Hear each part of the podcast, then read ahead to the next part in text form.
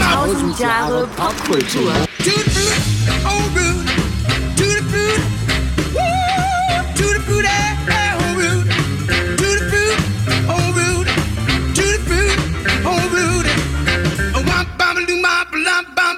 Herzlich willkommen zu Tausend Jahre Popkultur. mit dem heutigen Thema Rock'n'Roll und Wirtschaftswunder. Episode 41, Die 50er Jahre. die 50er Jahre. Die 50er Jahre. Back. We're back in the 50s. Und zwar, um genau zu sein, chronically Ja. in the 53s. Ja, 1935, äh, 53. bitte nicht. Nein, 35 hatten wir schon. 53, ja, was war da los? Äh, in der ersten Jahreshälfte, um genau zu sein, am 5. März, starb äh, der sowjetische Diktator Josef Stalin. Und Herr Khrushchev wurde im September offiziell erster Sekretär der KPDSU, das war die Partei. Das Amt des Ministerpräsidenten, das Stalin vor dem ebenfalls innehatte, war an Georgi Mal Malenkov äh, gegangen. Und die Sowjetunion bemühte sich nun um einen entspannten Kurs in der Außenpolitik. Ja, in der DDR sorgten unter anderem die wirtschaftlichen Vorgaben und die staatlich beschlossenen erhöhten Arbeitsnormen für immer mehr Unmut unter den Menschen. In aller Deutlichkeit zeigte sich das äh, am Aufstand am 17. Juni, dass das Volk seinen neuen, streng sowjetisierten Staat ablehnte. Der Aufstand wurde aber blutig niedergeschlagen. Äh, Die Rote Armee leistete dabei militärische Hilfe und die Kluft zwischen Ost und West war größer denn je. Die Worte Demokratie und Freiheit bekamen in der DDR einen bitteren Ma- Beigeschmack. Ja, und in Korea war endlich der Krieg zwischen dem Norden und dem Süden beendet worden. Auch hier war die Kluft zwischen den beiden Landesteilen unüberbrückbar geworden. Es gab keinen Sieger, aber allein drei Millionen Zivilisten hatten ihr Leben eingebüßt. Ja, die Schlagzeilen in Großbritannien waren von friedlicher Art. Am 2. Juni wurde eben Elisabeth, die Königin, feierlich gekrönt. Und die Italiener feierten Alberto, Alberto Ascari als ersten Formel 1 Doppelweltmeister. Die einzelnen Monate im Überblick. Im Januar das Wolfsburger, das Wolfsburger Volkswagenwerk. Vol- Wolfsburger, Alter. Ich habe doch noch gar nicht so viel getrunken. VW? Richtig, VW, um es kurz zu sagen, aus Wolfsburg senkte die Preise für das Standardmodell des erfolgreichen Käfers. Endlich. Er kostete nun nur noch 4.200 D-Mark anstatt wie vor dem 4.400 D-Mark. Das ist immer ein erschwingliches Automobil. Ja, wäre interessant zu wissen, wie viel das nach heutigem Standard wahrscheinlich, wäre. Ne? Aber letztlich war es ja das Auto, das alle fuhren. Ja. Also Ja, also wahrscheinlich irgendwie das Doppelte in Euros heute. ja, außerdem im Januar die von den United State Lines beschriebene Schiffsverbindung zwischen den Vereinigten Staaten und der Bundesrepublik Deutschland wurde feierlich in Bremerhaven eröffnet. Das bisher schnellste Passagierschiff, die United States, nahm den regelmäßigen Linienverkehr zwischen New York und Bremerhaven auf. krass, ne? Mit dem Schiff noch. Ja, da warst du auch ewig unterwegs, Ja. ne? Ja, im April ähm, wurde durch eine vom Ministerrat der DDR erlassene Verordnung über das Lichtspielwesen gewährleistet, dass nur solche Personen ein Kino betreiben dürfen, die eine Garantie bieten würden, dass sie den Aufbau des Sozialismus mit allen ihren Kräften unterstützen. So. Easy. Ja, kann man machen. Ne? Im Mai, der Auslandsfront, äh, Auslandsrundfunksender Deutsche Welle nahm seinen Betrieb auf. Und im Juni So lange gibt es das auch schon. ja. Im Juni äh, war in der Westminster Abbey in der britischen Hauptstadt London die Krönungszeremonie von Königin Elisabeth. Die Krönungsfeierlichkeiten wurden im deutschen Fernsehen übertragen. Es war die erste Sendung im Rahmen der Eurovision. Im August da bestimmte äh, das Bundesgesetz den 17. Juni, den Tag des Volksaufstandes, zum Tag der deutschen Einheit. Im September wurde ebenfalls in der Bundesrepublik die Straßenverkehrsordnung geändert. Unter anderem wurde die allgemeine Geschwindigkeitsbegrenzung für Pkw aufgehoben und für Lkw wurde das Tempolimit nur auf Autobahnen abgeschafft. Außerdem im September ähm, bekräftigten die drei Westmächte der Sowjetunion schriftlich, dass die Abhaltung freier Wahlen der erste Schritt zur Wiedervereinigung Deutschlands seien und luden die sowjetische Regierung zu einer Vier-Mächte-Konferenz der Außenminister am 15. Oktober in Lugano in der Schweiz ein. Im Oktober ähm, erhielt der äh, in der DDR lebende Bildhauer und Grafiker Fritz Kremer den Nationalpreis für Kunst und Literatur der DDR. Und im November mh, stationierten also wurde den äh, in der Bundesrepublik stationierten US-Soldaten erlaubt, ihre Kasernen in Zivilkleidung zu verlassen.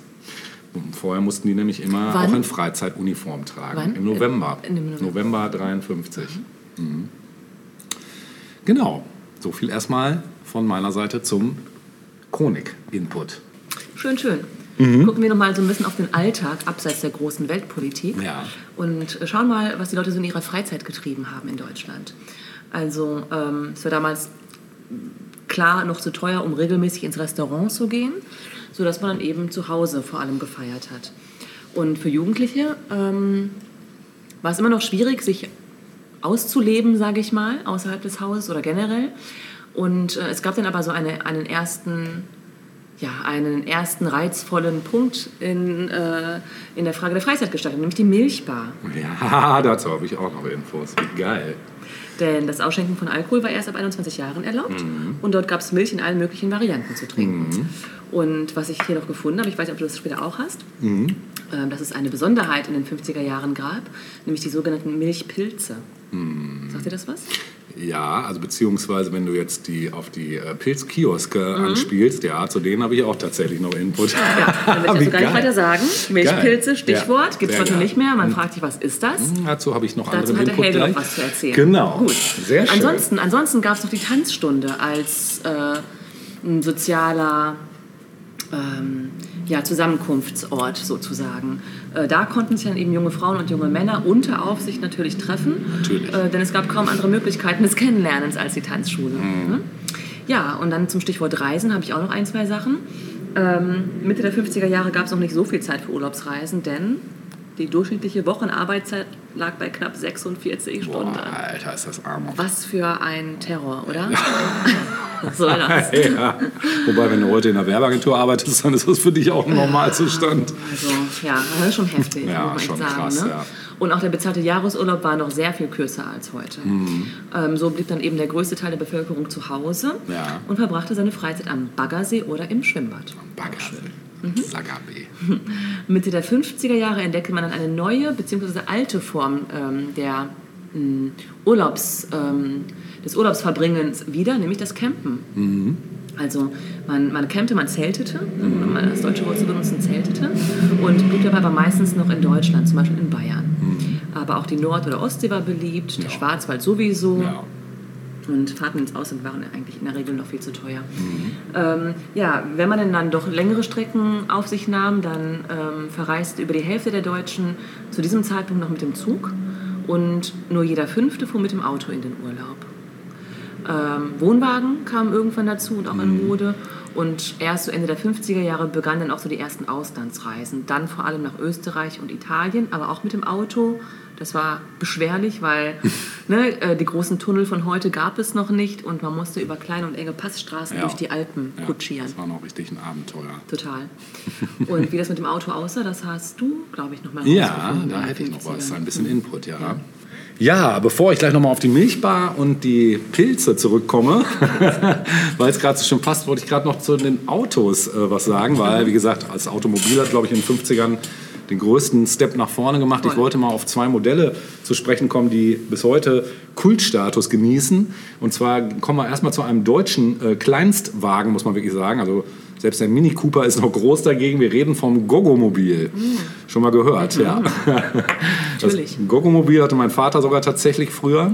Ist ein Krass, echt? Ja, der hatte eins. Der hatte sogar auch so einen Kabinenroller später, diesen Messerschmitt-Kabinenroller mit dieser Tür nach ja, ja, vorne. krass. Wow. Ja.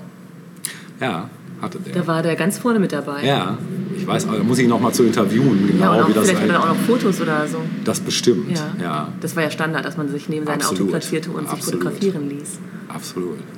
Ja, das Gogomobil ähm, ist ein Kleinstwagen der Hans Glas GmbH und ähm, der wurde von 55 bis 69 in verschiedenen Versionen hergestellt. Das war das erste Automobil dieses Herstellers. Und als es in den 50er Jahren ähm, die Motorradhersteller, äh, die gerieten in eine Krise, weil die möglichen Kunden zunehmend ein Dach über den Kopf forderten, auch aus knautschzonentechnischen Gründen wahrscheinlich, entwickelte der Landmaschinenhersteller Glas das Gogomobil. Vorgestellt wurde der Kleinstwagen im Jahr 54 auf der Internationalen Fahrrad- und Motorradausstellung in Köln. Und die ersten Serienfahrzeuge liefen dann 55 vom Band. Es war ein kleiner, eine kleine viersitzige Limousine mit einer, mit einer Karosse, Im Vergleich zum Fahrrad? Ja. Diese, äh, die sich an herkömmlichen, äh, also mit einer Karosserie, die sich an herkömmlichen Mobilen orientierte und laut Werbung bot das Gogo-Mobil vier erwachsene Personen Platz. Also ich muss da vielleicht sagen, in meiner Größe vielleicht ja. nie. Vielleicht für, mein, für meine. ich wollte es jetzt nicht, doch, sollte doch, jetzt kein, kein Shaming sein. Nein, aber ähm, ja, der, der jedoch mit einer Innenraumlänge von etwa 1,60 Meter zwischen Pedalen und Rücksysteme knapp war. Wow. Also da ist der Mini Cooper wirklich noch ein großes ja, Fahrzeug gegen. Ursprünglich war die von Hans und Andreas Glas in Zusammenarbeit mit dem früheren Flugzeugkonstrukteur Karl Dompert entworfene Karosserie mit Fronttür geplant. Äh, Im Werbeprospekt von 54 hieß es, aus Zweckmäßigkeitsgründen ist der Einstieg nach vorne verlegt worden. Der Plan wurde jedoch wenige Wochen vor Produktionsbeginn zugunsten von Seitentüren aufgegeben. Mhm. Und die Anregung dazu soll äh, von dem mit Familie Glas befreundeten Rennfahrer Schorsch Meyer gekommen sein. Genau. So, wir machen einen Sprung mhm. von Deutschland nach Frankreich, denn in Frankreich lief eins der genialsten Fahrzeuge vom Band, was jemals gebaut wurde. Also meiner Meinung nach ist immer noch so ein Traum, dieses Auto mal zu besitzen. Aber ich habe mir das, glaube ich, weiß ich nicht. Also man muss, glaube ich, Schrauber sein, um so ein Ding zu fahren. Ich rede vom Citroën DS. Den kennst du. Aber nicht die Ente, oder? Nein, nein, nein, nein. nein, mhm. nein. Die können wir später. Die, die elegante Version, Aha. der Gangsterwagen. Ähm, also die D-Modelle bekannt als Citroën DS sind eine Modellreihe eben von Citroën und bei seiner Vorstellung am 8. Oktober 1955 auf dem Pariser Automobilsalon erregte das Modell bei der Fachpresse und Besuchern Aufsehen und rief auch Irritationen hervor. Als technisch vereinfachte und ausstattungsbereinigte Version kam im Frühjahr 57 die ID-Modellreihe hinzu. Die ID, DS, Pallas und Break genannten D-Modelle vereinten avantgardistisches Design mit einer Fülle von technischen Innovationen. So wurde bei den D-Modellen zum ersten Mal bei einem Serienfahrzeug ein zentrales hydraulisches System für Federung, Bremsen, Schaltung, sowohl Lenkunterstützung, also Servolenkung, eigentlich die Vorläufer davon, Krass. eingesetzt. Und die avantgardistische Karosserieform führte dank niedriger CW-Werte zu guten Leistungs- und Verbrauchswerten. Der sah aus wie so ein Zäpfchen. Ja. da haben wir es wieder. Und die aufwendige Hydraulik erwies sich als dauerhaft funktionssicher, die gewagte Formgebung als zweckmäßig. In ihrer 20-jährigen Produktionszeit wurden die D-Modelle so in wesentlichen Grundzügen unverändert produziert. Bis heute ist ihr Status als Technik- und Design-Ikone unbestritten. In der Zeit vom 4. Oktober 55 bis zum 24. April 75 wurden insgesamt 1.456.115 Fahrzeuge der D-Reihe gebaut. Krass. Ne? Also ist schon einiges. Also da werde ich auf jeden Fall auch was zu verlinken. Ich zeige dir gleich auch nochmal ein Bild. Du kennst das Ding mhm. auf jeden Fall. Es wurde also in Filmen auch gerne als das Fahrzeug der Gangster eingesetzt. Es hatte so einen leichten Gangster-Charme. Mhm. Helge Schneider fährt übrigens ein. Mhm. Der Gangster, ja, der Gangster persönlich, genau. So, jetzt aber mal einen Sprung zurück in deine ähm, äh, Ausführungen eben. Wir wollen noch mal kurz zur Milchbar zurückkommen. Ja. Ähm, ja, du hast es schon gesagt, es wurden eben nicht-alkoholische Getränke, häufig auch Speiseeis äh, serviert. Mhm. Und die ersten Milchbars entstanden schon Mitte der 30er Jahre. Und besonders in den USA wurde aufgrund der Prohibition äh, wurden da viele Milchbars eröffnet. In den 50er und 60er Jahren war das äh, Interesse dann an Milchbars am größten. Heutige Milchbars hingegen verkaufen häufig auch alkoholische Getränke. Ich wüsste jetzt gar nicht, dass irgendwo nee, noch eine Milchbar gibt. Ne? Ja, genau. Ja, wie viele andere amerikanische Moden kamen auch die Milkbars in der Nachkriegszeit nach Europa und Deutschland. Und zu Beginn der 50er gab es allein in Köln und Umgebung mehrere Lokale dieses Typs. Erhalten ist die äh, 219 in das LVR Freilichtmuseum Kommern versetzte Brühler Milchbar, die als wichtiges architektonisches Zeugnis der 50er Jahre gilt. Und durch das Buch A Clockwork Orange und dessen Verfilmung wurde die fiktive Milchbar Korova eine gleichnamige Milchbar in New York nahm sich den Film als Vorlage und baute die Milchbar nach. Mhm. Eine polnische Variante der Milchbar ist die Bar Miecni. Ich weiß nicht, ob ich das richtig ausspreche. Diese preiswerten Selbstbedienungslokale hatten ihre Blütezeit dann vor allen Dingen in der kommunistischen Ära. Mhm. In Polen bieten die Lokale heute noch Speisen an, die aus der traditionellen polnischen Küche stammen. Mhm. So, und jetzt zum Pilzkiosk, weil ja. du hast es eben gesagt, äh, das war in den 50er Jahren, also ja, eigentlich der Vorläufer von den heutigen Spätis, kann man fast sagen. Nur, dass es keine Spätis waren. Die hatten also dann schon irgendwann geschlossen. Aber ähm, es ist halt Ein typisches für die 50er Kioskgebäude in Form eines Fliegenpilzes. Das ist abgefahren, ne? Voll geil. Und weißt du, wo noch eins steht? Es gibt Wo? nämlich noch eins. In Borkholzhausen. Und zwar Borkholzhausen, Gütersloh, äh, Ecke Halle, Westfalen. Wenn du aus Halle kommst und weiter fährst auf den Autobahnzubringer, kommst du irgendwann an eine Kreuzung, wo links noch ein Original Fliegenpilz-Kiosk in Betrieb steht. Und bis vor einigen Jahren, ich weiß nicht, ob es immer noch äh, da steht, aber in Herford gab es auch eins. Mhm. Zwar in der Nähe von der Martha. Ja, da muss ich noch mal schauen, ob das da noch steht. Glaube ich nicht, wäre mir aufgefallen. Wahrscheinlich nicht. Ne? Das was sehr Im schade ist. Martha wahrscheinlich, im Museum. genau.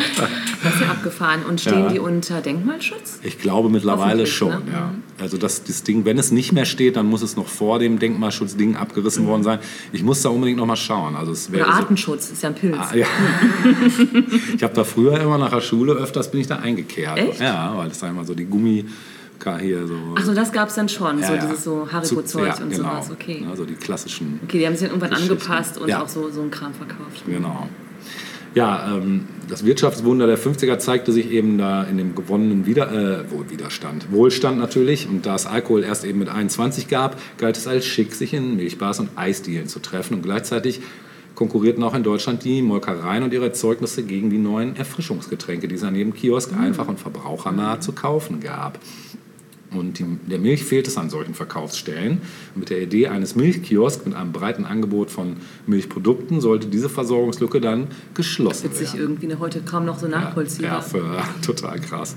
Alle voll auf Hafermilch mittlerweile.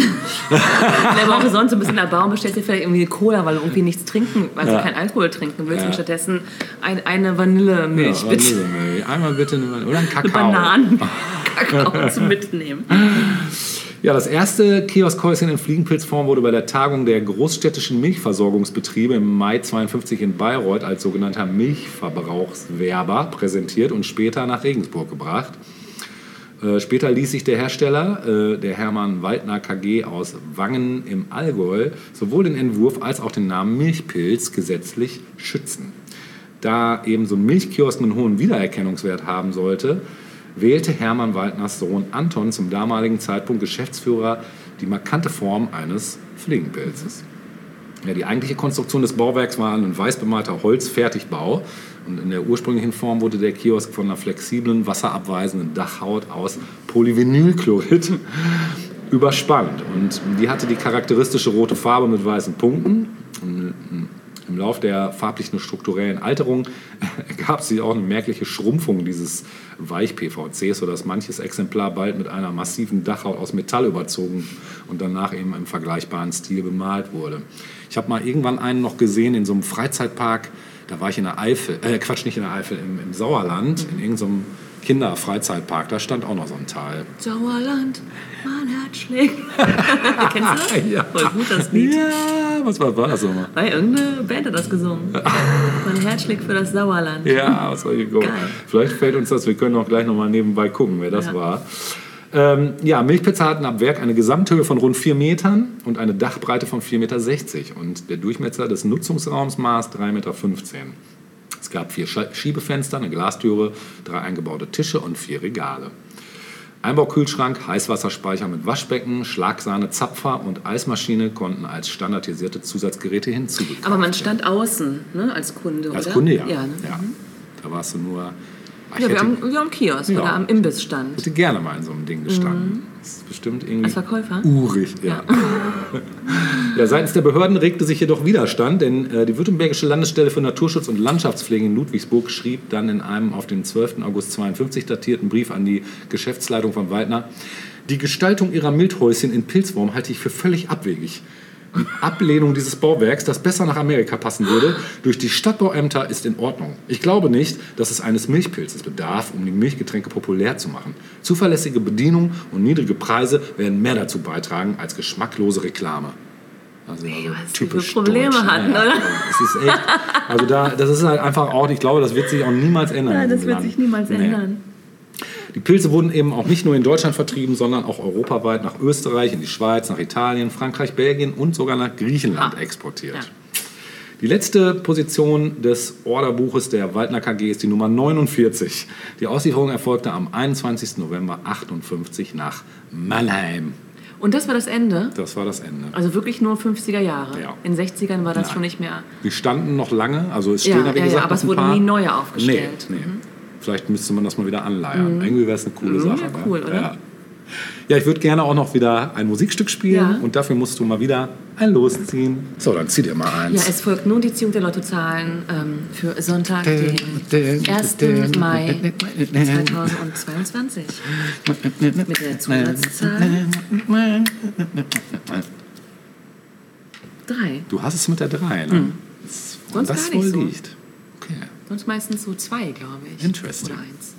interesting. Ähm, Was ist es denn?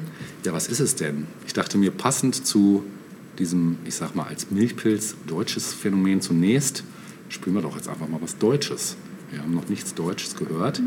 Und es gab ja nun gerade in den 50ern viel Schlager, und durchaus aber auch Leute, die sich dem Rock'n'Roll Ja. zugewandt fanden.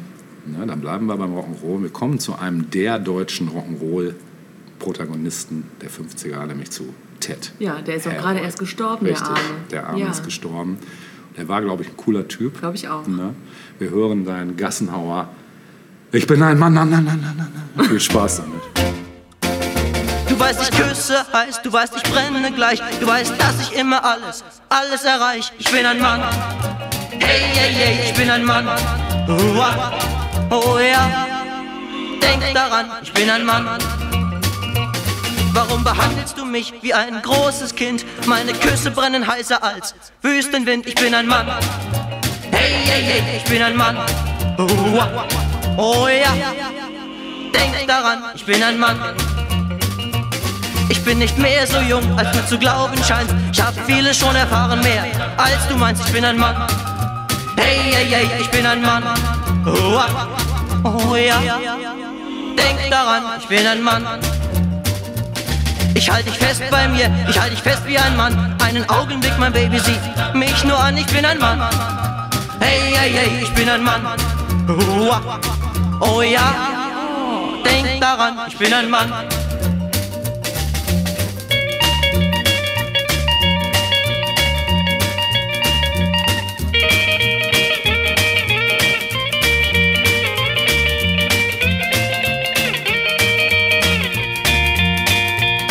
Und wenn wir tanzen, Baby, dann nimm dich in Acht. Wenn ich tanze, ja, dann tanze ich die ganze Nacht. Ich bin ein Mann. Hey, hey, hey, ich bin ein Mann. Uah. Oh ja. Denk daran, ich bin ein Mann. Ich werde treu dir sein, das schwör ich, glaube es mir. Lass mich nicht so lange warten und komm mit mir, ich bin ein Mann. Hey, hey, hey, ich bin ein Mann. Uah. Oh ja. Oh, denk daran, ich bin ein Mann. Oh ja, ja. Denk daran, ich bin ein Mann, Mann, Mann, Mann. Ja, mit ein paar Oktaven höher. Und dieses Echo immer. Ja, ja, ja. Denk daran, ich bin ein Mann, Mann, Mann, Mann. Ja, ganz süß, oder? Also, wenn so ein 14-Jähriger darauf besteht, kleines jetzt aber auch mal endlich ein Mann zu sein. Ja. Ja, genau.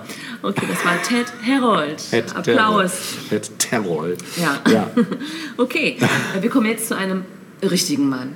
Oh. Einem Marshall, einem Typen aus dem Wilden Westen. Oh. Ja. Marshall. Ein Marshall. Wir gehen nämlich in die USA und gucken uns einen absoluten Western und generell Filmklassiker an. Und zwar High Noon, 12 Uhr mittags. Ja, das ist natürlich einer der Western schlechthin. Genau. Ja. Aus dem Jahre 52, in Schwarz-Weiß gedreht, von dem Regisseur Fred Zinnemann. Und für das Drehbuch war verantwortlich Carl Foreman. In den Hauptrollen hatten wir Gary Cooper, Gary Cooper. Gary, the Dude Cooper. Ja. Mhm. ja, The Dude war äh, John Wayne. Ne? Aber nicht schlimm. Also, Stimmt. Ich dachte jetzt an Big Lebowski, der ist eigentlich so. ah, okay. Ja, genau. Ja. Äh, Grace Kelly in der weiblichen Hauptrolle. Oh ja. Lloyd Bridges. Vater Krass, von, äh, von dem, von dem späteren, Ja, äh, hier, ja, Jeff. Bridges. Jeff Bridges, genau. ja, vom Insofern, Dude. genau. War hätten gar nicht so weit entfernt. Genau.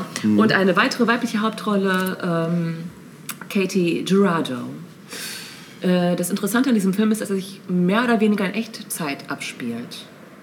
Und ähm, ich finde, bereits der Beginn des Films ist schon so beeindruckend. Vor allem für, Obwohl, hm, ich wollte gerade sagen, vor allem für einen Film aus dem Jahre 52 stimmt nicht. Wir haben ja schon in den 20ern und 30ern richtige Filmklassiker durchgehabt und ähm, durchgenommen und gesehen, dass dort auch schon echt allerhand mit wenigen Mitteln erzeugt werden konnte. Ne? Mhm. Ne? Also, ja, also der Beginn des Films sieht so aus, dass, also wie gesagt, schwarz-weiß, ne? Mhm. dass die Kamera den Blick auf, auf eine Wiese hat. Wiese, weiß ich nicht, Prärie, Wiese. Wahrscheinlich. Ja. ähm, es stehen ein paar Bäume rum und ein Pferd und ein Cowboy. Und dieser Cowboy sitzt auf einem großen Stein. Und das, durch diese Kontraste, die ohnehin stark sind in diesem Film, wirkt das Ganze wie ein Scherenschnitt. Das hat schon mal so direkt so die erste Sekunde ist schon so wow, finde ich. Ja?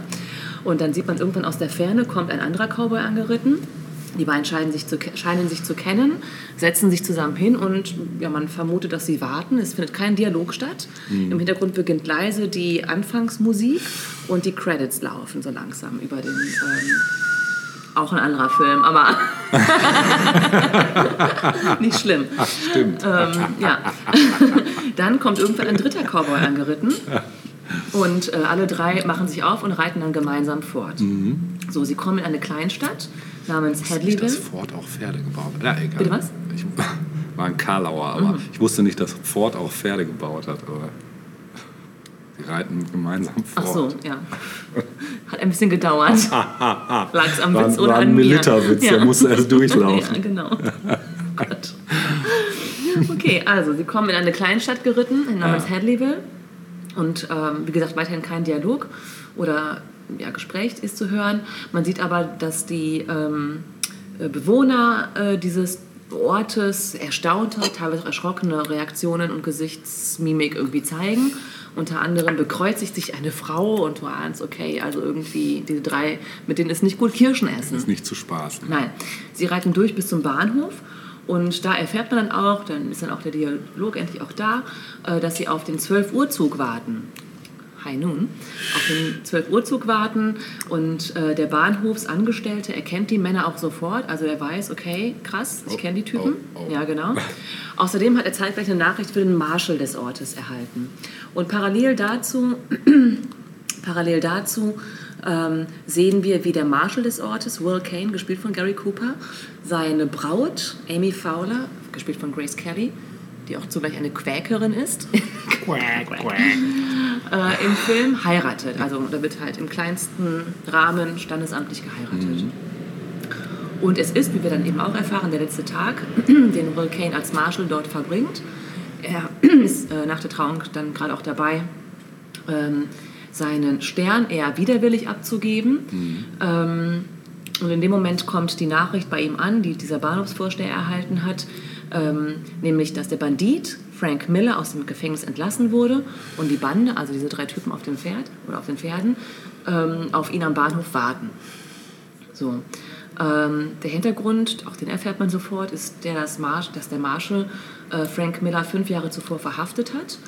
Und eigentlich hätte Frank Miller lebenslänglich kriegen müssen, aber aus welchen Gründen auch immer ist er nun eben vorzeitig entlassen worden. Und Frank Miller, das ist auch klar, äh, weil alle so erschrocken irgendwie sind ähm, und das auch so erzählen, äh, ist verrückt und brutal, also ein absoluter Freak halt, ne, im, im schlechtesten Sinne.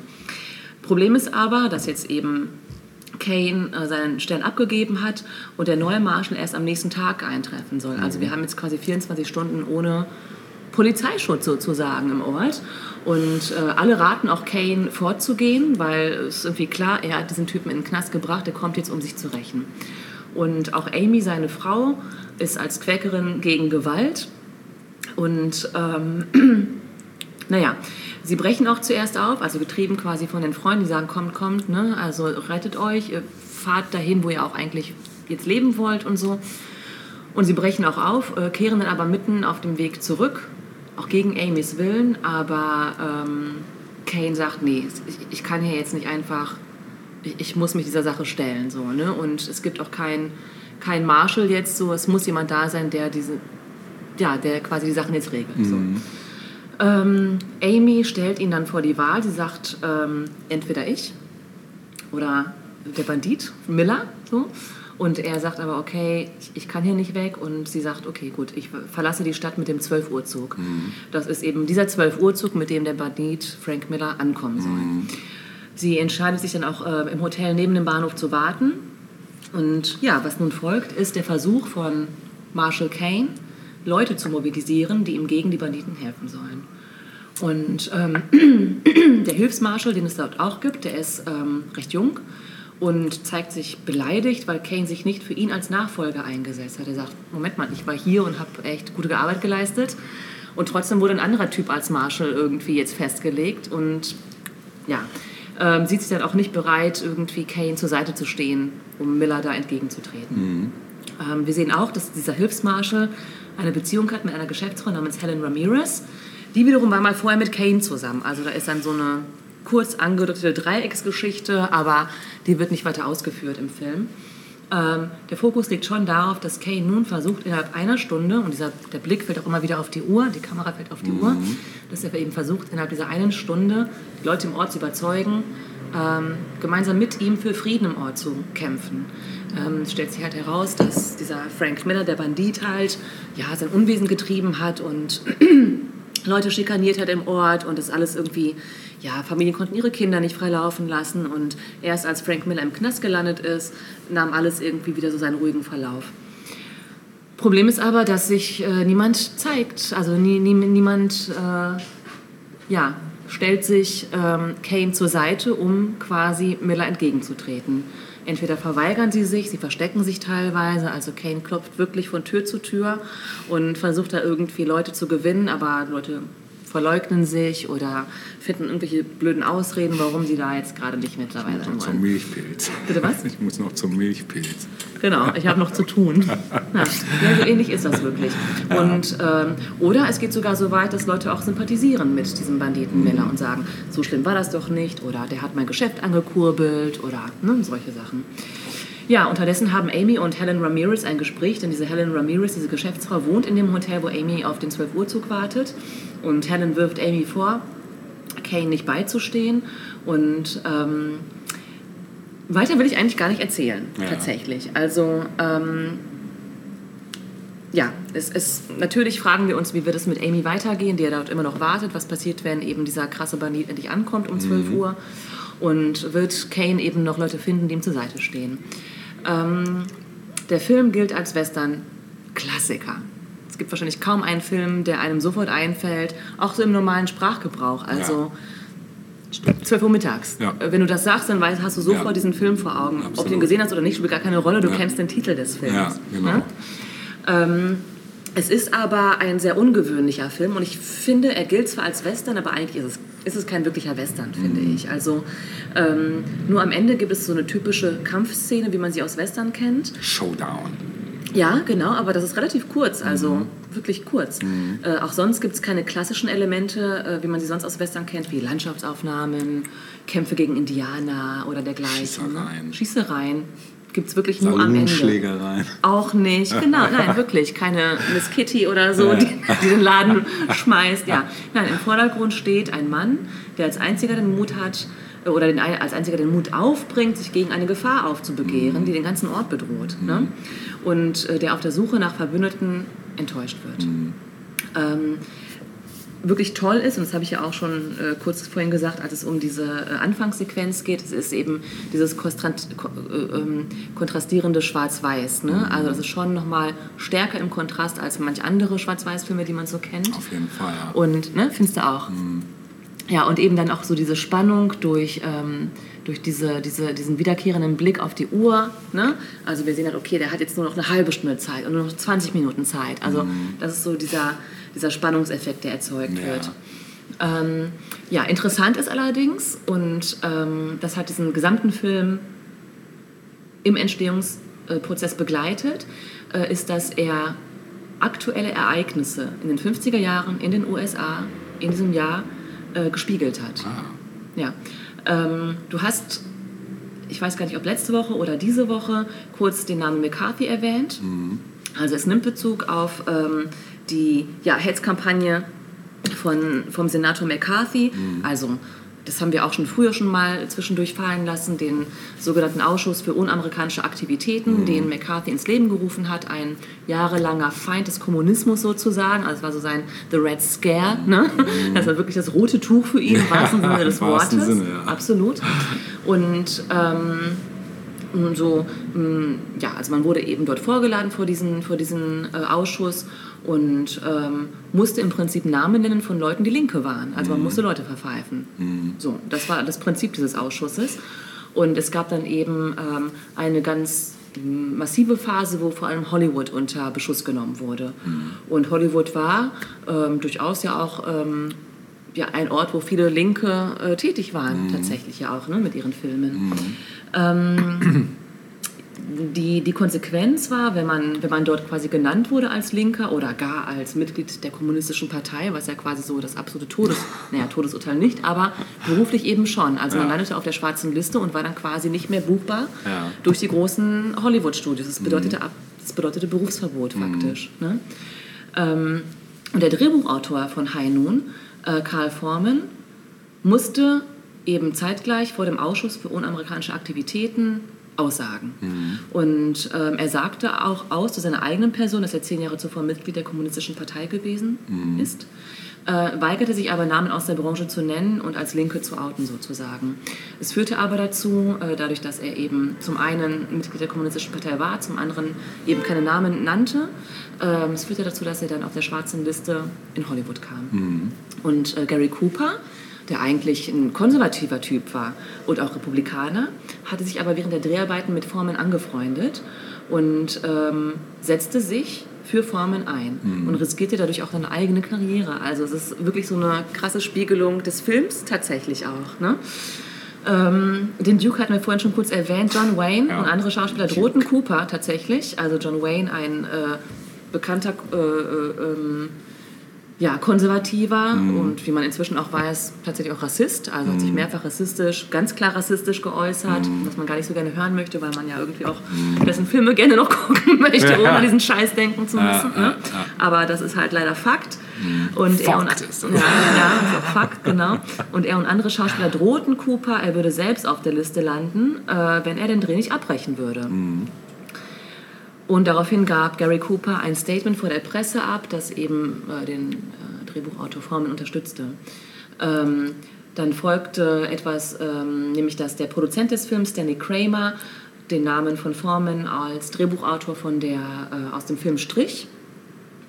Und daraufhin drohten dann Cooper und der Regisseur Zinnemann, äh, den Dreh platzen zu lassen, wenn der Name nicht zurückkäme. So.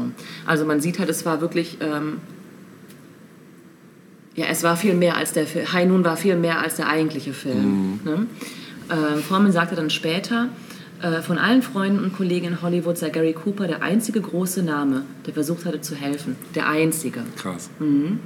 Ja, es führte letztlich dazu, dass Foreman Hollywood verlassen musste und nach London ging. Ähm, interessant fand ich aber auch, innerhalb dieses ganzen Komplexes, dass als die Dreharbeiten oder bevor die Dreharbeiten begonnen haben, dass diese Rolle des Kane zuerst John Wayne angeboten worden war. Und der hat diese aber abgelehnt, weil er sofort die Verbindung zu realen Ereig- Ereignissen gesehen hat. Also diese, ähm, dieses, dass, ähm, dass Kane im Film nach Verbündeten sucht, ist quasi ja eine Spiegelung auch der realen Ereignisse äh, während dieser McCarthy-Zeit, dass es eben Leute gab, die, nach, die, die an den Pranger gestellt wurden und nach Verbündeten suchten, aber keine gefunden haben. Stattdessen wurde eher gegen sie ausgesagt. Ne? Oder sie wurden verpfiffen sozusagen. Ähm, ja, und John Wayne selbst war eben ein großer Unterstützer dieser schwarzen Liste und sagte später, Zitat, ich bereue es nicht, dabei geholfen zu haben, Formen aus dem Land zu jagen. Ja. Auch Gregory Peck wurde diese Rolle angeboten, er lehnte aber ab, aus anderen Gründen, nannte aber später diese Ablehnung als größten Fehler seines Lebens, Ja. hätte also diese Rolle gerne gespielt. Ne? John Wayne fand diesen Film absolut furchtbar, kann man sich denken. Äh, er nannte High Noon ähm, das unamerikanischste, das ich in meinem Leben gesehen habe. Ja. Aber es führte tatsächlich zu etwas ganz Tollem, denn er und Howard Hawks, der Regisseur Howard Hawks, haben äh, den Film Rio Bravo, auch einen meiner absoluten ja, Favorites, als Antwort auf High Noon gedreht. also alles ein bisschen crazy. Ja, crazy, ne? ja. Ja. Ähm, ja, ähm, Hawks, der Regisseur Hawks, hat als Grund für die Ablehnung des Films gesagt, ich denke nicht, dass ein guter Marshall wie ein kopfloses Huhn durch die Stadt laufen und um Hilfe fragen würde. Das ist nicht das, was ich unter einem guten Western verstehe. Und Sinnemans Antwort, also die Antwort des Regisseurs darauf war, ich bewundere Hawks sehr. Ich wünschte nur, er würde meine Filme in Ruhe lassen. Und Ich bin überrascht über Hawks und Waynes Ansicht. Sheriffs sind Menschen und keiner ist wie der andere. Es ist die Geschichte eines Mannes und seines Gewissenskonflikts. Ja, geil. Ja, auch das Publikum war zuerst ein bisschen skeptisch, weil es eben nicht so dieser typische Western war, den sie erwartet hatten. Und der Kritik ging es ähnlich. Ähm, aber letztlich hat dieser Film vier Oscar abgeräumt, unter anderem für Gary Cooper als Oh. bester Hauptdarsteller und auch für die beste Musik. Die nämlich kam von Dimitri Tiomkin. Und äh, es ist ja die Musik High Noon, die wir jetzt natürlich auch hören. Natürlich. Für den Film hat es Tex Ritter gemacht. Ich habe mich aber für die kurz danach entschiedene oder in, in, wie sagt man ähm, erschienene ähm, Va- Variante von Frankie Lane entschieden, Ja, der dem Ganzen ein bisschen okay, bin ich gespannt. das ist ein bisschen anders äh, macht, ein Ich weiß bisschen jetzt gerade gar runder vielleicht. Ja, ich weiß gar nicht, welche ich kenne. Wir hören also High Noon von Frankie Lane.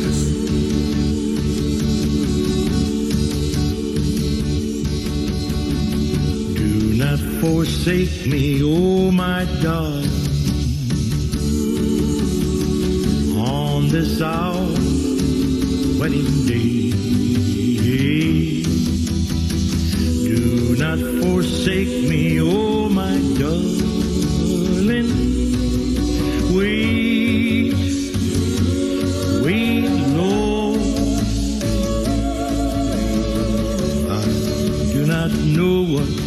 fate awaits me. I only know I must be brave.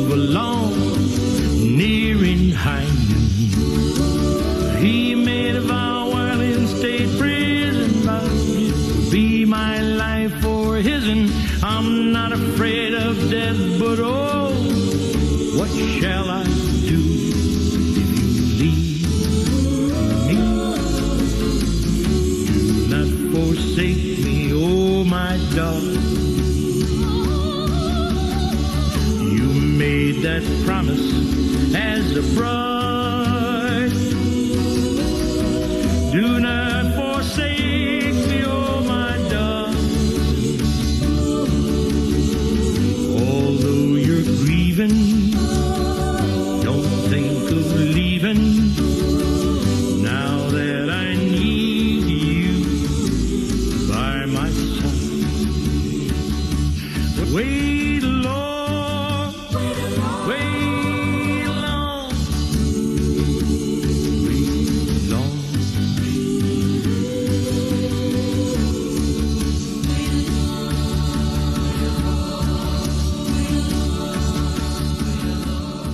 Fein, ein äh, wirklicher Meilenstein, hätte auch gut in unsere Monumente-Folge gepasst. Ne? Absolut. Definitiv. Ne? Ja. Ja, da möchte ich wieder zum Monument Rock'n'Roll zurückkommen, weil da haben wir ja auch noch ein bisschen was vor uns mit den ganzen Unterstilen. Und ich Ja. komme zu einer weiteren wichtigen Strömung, die euch vom Namen wahrscheinlich den wenigsten was sagen wird, außer den totalen äh, Rock'n'Roll-Fetischisten. Und zwar ist die Rede vom sogenannten Handjive. Hand, Handjive. Hand. Ja. Hand. Also nicht, nicht Handjob, sondern Ja. Handjive. Der Handjive, auch Chicago Sound oder auch Bo Diddley Sound Mhm. genannt, ist eine ursprünglich schwarze Spielart des Rock'n'Roll und entstand Ende der 40er schon bereits in Chicago als Unterart des Rhythm and Blues. Mhm. Ja, wesentliche Merkmale sind die stark im Vordergrund stehenden Perkussionsinstrumente, nämlich die Maracas. Ah, Und äh, also die so einen tranceartigen, ostinaten Groove erzeugen. Ich will jetzt nicht darauf eingehen, was Ostinat heißt, könnte ich, aber das würde jetzt zu weit führen. Es ist einfach eine rhythmische Betonung, die jenseits der Viertel und Achtel liegt, weil sie eine Kombination aus beiden darstellt. Dazu gerne mehr in meinem Kurs Mu Musiktheorie leicht gemacht. genau. Ähm, ja, und die sich dann zeilenweise mit dem Gesang abwechseln, dessen Me- Melodie im sogenannten Frage-Antwort-Schema aufgebaut ist. Mm, Der Handschleife ist ursprünglich eine reine Straßenmusik gewesen, zu der die Kinder in den Ghettos der Southside von Chicago Abzählreime und Abklatschverse mit manchmal schmutzigen Texten sangen. Und dabei wurden die Hände in bestimmten Rhythmen gegeneinander oder gegen eine, eigene Körperteile geschlagen. die Tradition des Ja, gegen Schenkel wahrscheinlich. Wahrscheinlich, so. ja, Mhm, ja. Also die Tradition des Handjive geht auf den Humbone zurück, äh, jene Körperperkussion, mit der die schwarzen Sklaven des Südens die ihnen verbotenen Botschaften übermittelnde Trommelmusik ersetzten. So weit war das dann, ja. Ja. Das ist wirklich aufregend. Also gerade die äh, Geschichte vom Blues ist auch nochmal eigentlich ein Ja. extra, könnte man nochmal eine extra Folge drüber Monument. machen. Absolut, Vielleicht. genau. Ja, die äh, häufigsten Vertreter war der eben schon genannte Bo Diddley und Johnny Otis. Auf ersteren, nämlich Bo Diddley, möchte ich gerade noch kurz eingehen, denn Bo Diddley ist wahrscheinlich einer von den am wenigsten im Rampenlicht äh, gestandenen ähm, Rock'n'Roll-Musikern gewesen. Der hat sich selber auch eigentlich immer so ein bisschen unter den Scheffel gestellt, beziehungsweise hat andere seine Lorbeeren ernten lassen, nämlich später zum Beispiel die Stones und die Beatles, die sich mal einfach seiner Rhythmik mal betätigt haben. Ne? Wie, Wie man das, das, dann so zum ist, man lässt Beispiel. sich ja inspirieren. Von Ja, ja, genau, denen, genau. Aber die hatten dann zum Beispiel, die Stones zum Beispiel mit Sympathy for the Devil ist wahrscheinlich der von, am meisten von Bo Diddley inspirierteste Song aller Zeiten. Ähm, genau, das war also ein, äh, Bo Diddley war eben, ach so, der hieß übrigens wirklich Alice McDaniel, das war sein eigentlicher Name. Und äh, der ist in Mississippi geboren am 30. Dezember 28 und war eben US-amerikanischer Rock'n'Roll- und Bluesmusiker. Und Diddley gilt als Pionier des Rock'n'Roll, das kann man einfach sagen. Und ähm, der wurde auf einer kleinen Farm in der Nähe der Stadt Macomb in Mississippi äh, geboren. Und äh, da seine minderjährige Mutter ihn nicht großziehen konnte, adoptierte ihn ihre Cousine Gussie McDaniel, deren Nachnamen er dann auch annahm. Als er sieben Jahre alt war, zog die Familie wegen der großen Depression nach Chicago. Zunächst äh, lernte McDaniel Geige spielen und mit zwölf Jahren überzeugte er seine Stiefschwester Lucille, ihm eine einfache Gibson-Gitarre zum Üben zu schenken. Und gegen Ende seiner Schulzeit gründete er mit zwei Freunden die Band The Hipsters und spielte mit ihnen auf der Straße. Und nach der Schule arbeitete er zunächst als Zimmermann und dann als Mechaniker. Ja, die Band The Hipsters wurde im Laufe der Zeit immer populärer. Und Im Alter von 19 bekam er ein Engagement im 708 Club in Chicago. Und dank seines leistungsstarken Verstärkers und seines einzigartigen Stils und seiner ungewöhnlichen Gitarre, die er mit einem aus einer alten Uhr und Autoteilen selbstgebauten Tremolo-Gerät erweitert hatte, erregte er beträchtliches Aufsehen. Diese äh, Gitarre war nämlich rechteckig, also ähm, die sah aus wie so ein, ja, wie so ein Paddel, wie so ein, ne, wie so ein Bootspaddel. Also die hatte geile runden Formen, die war einfach so ein, Er hat die selbst so ein gebaut. Klotz. Ja. Genau. Und ähm, ja, der hat dann auch äh, versucht, bei verschiedenen Plattenfirmen äh, unterzukommen. Er schafft es dann mit seinen beiden Stücken Bo Diddley und I'm a Man, ist aber bei Chess Records untergekommen. Und äh, ja, in den folgenden Jahren war er immer wieder in den Charts zu hören und entwickelte sich zu einem sehr vielseitigen Musiker. Ähm, 58 fertigte er sich dann für eine E-Gitarre mit rechteckigem Korpus an und nahm dann äh, den Hals einer Gretsch-Gitarre sowie die Kopfplatte und Griffbrett, äh, die Elektrik, Brücke und Seitenhalter und montierte diese Bauteile auf einem flachen Quader aus Bakelit. und dieses eigenwillig gestaltete Instrument wurde dann auch zu seinem Markenzeichen. Das hat er auch bis zuletzt gespielt. Genau. Sie war an die Cigar-Box-Gitarre angelehnt, eine ursprünglich aus Armut entstanden und im Blues nicht unübliche Version der Gitarre, bei der der Korpus aus einer Holz- oder Zigarrenschachtel gefertigt wurde. Diddley bevorzugte die rechteckige Form, da ihn angeblich die Korpushörner, also diese ne, äh, anderer E-Gitarren beim Springen auf der Bühne gestört haben sollen. Ja, dann arbeitete er auch mit Peggy Jones alias Lady Bo zusammen, einer Absolventin der New Yorker Musikschule. Und mit ihr erweiterte er das Spektrum seiner Songs dann nochmal. Und 1960 wechselte er nach Washington DC und ab der Zeit durfte er auch seine Musik selbst produzieren. Eine in dieser Zeit für einen farbigen Musiker ungewöhnliche musikalische Freiheit, die sonst nur noch James Brown genoss. Die beiden sind übrigens öfters zusammen aufgetreten. Wusstest du das? Da schicke ich mal einen Link, das ist so geil. Ja, genau. Ähm, 62 hatte Brodille dann mit dem Song You Can't Judge a Book by the Cover einen vorerst letzten Hit. Unter seinem bürgerlichen Namen Alice McDaniel schrieb er auch Songs wie Mona, der von den Trucks, Tom Petty und Rolling Stones eingespielt wurde. Vorherrschend ist so ein bestimmter Rhythmus, der als Bo Diddley Beat bezeichnet wird und auch als Salesman Knock. Und ähm, ich könnte da jetzt musiktheoretisch noch weiter darauf eingehen, das machen wir nicht. Ich will lieber äh, gleich einen Song spielen, dann wisst ihr, glaube ich, was ich meine. Ja, am 13. Mai 2007 erlitt Bo Diddley dann nach einem Konzert in äh, Iowa einen Schlaganfall, der sein Sprachzentrum stark beeinträchtigte. Und am 29. August 2007 erlitt er dann auch noch einen Herzinfarkt und musste erneut ins Krankenhaus eingeliefert werden. Am 2. Juni 2008 starb er dann im Alter von 79 Jahren in seinem Haus in Florida an Herzversagen. Ja, sicherlich einer der er ist natürlich auch in der Rock'n'Roll Hall of Fame, ist klar. Ne? Also da gehört er auch auf jeden Fall hin. Und wir hören jetzt seinen gleichnamigen, ein gleichnamiges Stück, was auch Bo Diddley heißt und glaube ich auch relativ bekannt ist.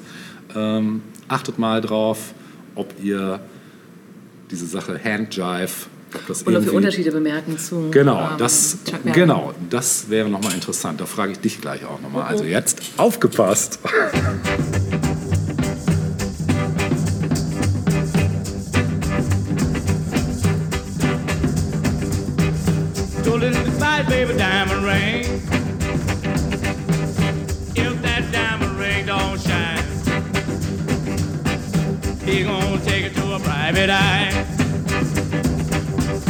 If that eye can't see, take the ring me.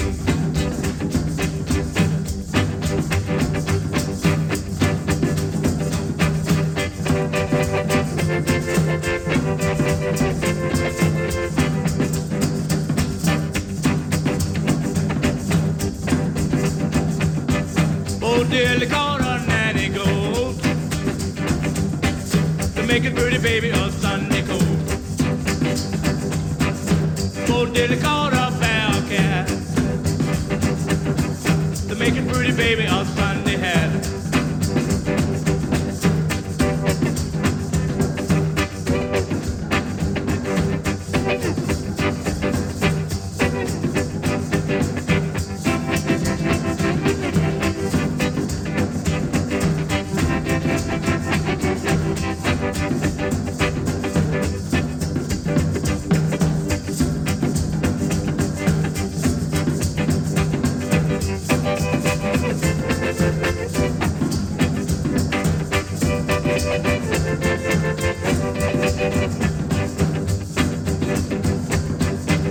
Won't you come to my house and black cat bones? Take my baby away from home.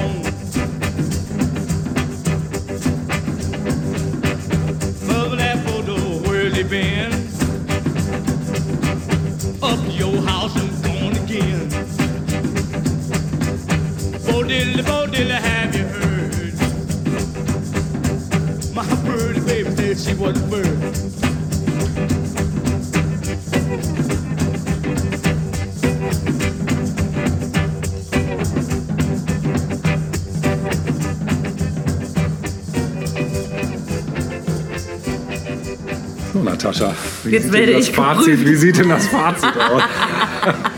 Kriege ich den Musikführerschein. ja, genau. Okay, also wir haben ja auch schon oft kurz das ein bisschen begleitet ähm, und überlegt. Und natürlich merkt man einen großen Unterschied zu Chuck Berry. Ja. Also es ist, äh, wie du schon, also das, was du vorhin gesagt hast, dieses lateinamerikanische, das hört man ganz klar raus. Ja. Ne? Aber weißt du was, ich habe gerade zum Ende hin noch, äh, auch, auch seine, diese, wie, wie nannte du es, Tremolo? Tremolo, Ne? Genau, mhm. auch das hört man irgendwie ganz klar raus. Auf jeden Fall. Mhm. Abgefahren, dass er der Begründer dessen ist. Er war ja, Ja. fast ein Musikwissenschaftler, ein Musiktüftler, ein. Musiktechniker eigentlich. Ja, und trotzdem Ne? immer unterm Radar so ein bisschen geblieben. Also er war jetzt nie so die Rampensau wie zum Beispiel Chuck Berry. Weil Ne? seine Klar. Persönlichkeit nicht dem entsprach vielleicht. Er ist auch, ja. du, also ich werde ein Live-Video verlinken, also er ist auch auf der Bühne definitiv eine Rampensau. Ah, Also das okay. kann man nicht anders sagen, selbst im hohen Gut, Alter. Hast ja ne? gesagt, die Gitarrenform entsprach seinem Bewegungsdrang Genau, genau. Mhm. Also der hat schon da auch gemoved, auch Ja. im- als als er schon Asbach uralt war Ja, sogar aha. noch. Er ist ja auch echt alt geworden. Ne? Aber was ich gerade noch dachte, dass äh, der, die Art, wie er singt, Mhm. dass das vielleicht auch von Mick Jagger ein bisschen aufgenommen wurde, wenn er so ein bisschen tiefer gesungen hat. Ne, das ist dieses, Hm. dieses, ja. Ja, und eben, was du eben gerade gesagt hast, diese äh, lateinamerikanischen, diese Klave, also da ist ja eine Klave-Figur, eine rhythmische Figur, das ist die, die so geht. Ne? Die zieht sich wie so ein roter Faden fast Ja. durch jeden Song von ihm. Und das war einer der ersten, die das überhaupt gemacht haben, die wirklich lateinamerikanische Einflüsse in, in Blues und, und Rock'n'Roll Mhm, gebaut haben. Das hat damals keiner gemacht. Einfach, das war völlig, was völlig Neues. Mhm. Aber wir haben auch festgestellt, dass sich das nicht im Mainstream durchsetzen konnte. Nee, das stimmt. Ne? Wobei wir es ja heute nicht wieder. Also nee, das stimmt. Aber du hast, äh, da sprichst du ein wichtiges Thema an, weil jetzt ist es gerade wieder so, dass lateinamerikanische, Ein lateinamerikanische Einflüsse in der aktuellen Popkultur wieder absolut angesagt sind. Wenn du die Soccer-Einflüsse nimmst, alleine im ganzen Hip-Hop-R&B-Bereich, Mhm. das ist die Geschichte, die immer so geht. Solche Beats, die sind halt. Also selbst Ed Sheeran benutzt Mhm. solche Beats, ja. Also das, das ist halt krass. Das hat schon wieder eine große Renaissance gerade. Ne? Yay! Yeah. Ja, schön, dass wir ihm hier nochmal Ehre erweisen Tribut zollen, ja, genau. Absolut, absolut, ja. Ja, cool. Ähm, ich hoffe, ich habe den Test bestanden. Das hast du. Du kriegst Gut. die goldene Ehrenurkunde am Bande. Danke, danke. ähm, okay, wir wechseln mal das Thema ganz krass, würde Mhm, ich sagen. Also wir verlassen die Musikwelt und gehen wieder in den Film zurück Ja. und schauen auf Frankreich. Denn äh, Frankreich, äh, Frankreichs Filmwelt der 50er Jahre hatte eine Menge zu bieten. Oh ja. Überhaupt. Also Europa hat in den 50er Jahren nochmal so richtig Vom Stapel gelassen. richtig vom Stapel gelassen, Mhm. was Filme betrifft. Ne? Und ich möchte mich an einen absoluten Klassiker ähm, wenden, der, Gibt es einen Film, der kein Klassiker war, eigentlich in den 50ern? Kaum. Ne? das suchen wir mal zunächst mal raus. Ja. Wir fragen uns, warum das so war. ja, Ja. aber echt. und zwar soll es um den Film, um den Film von François Truffaut gehen, seinen äh, Debütfilm, ähm, den ich jetzt hier in drei verschiedenen Titeln mal gerade äh, vortragen werde. Les Quatre Cinq Coups auf Französisch. Im Englischen wurde er übersetzt als The 400 Blows.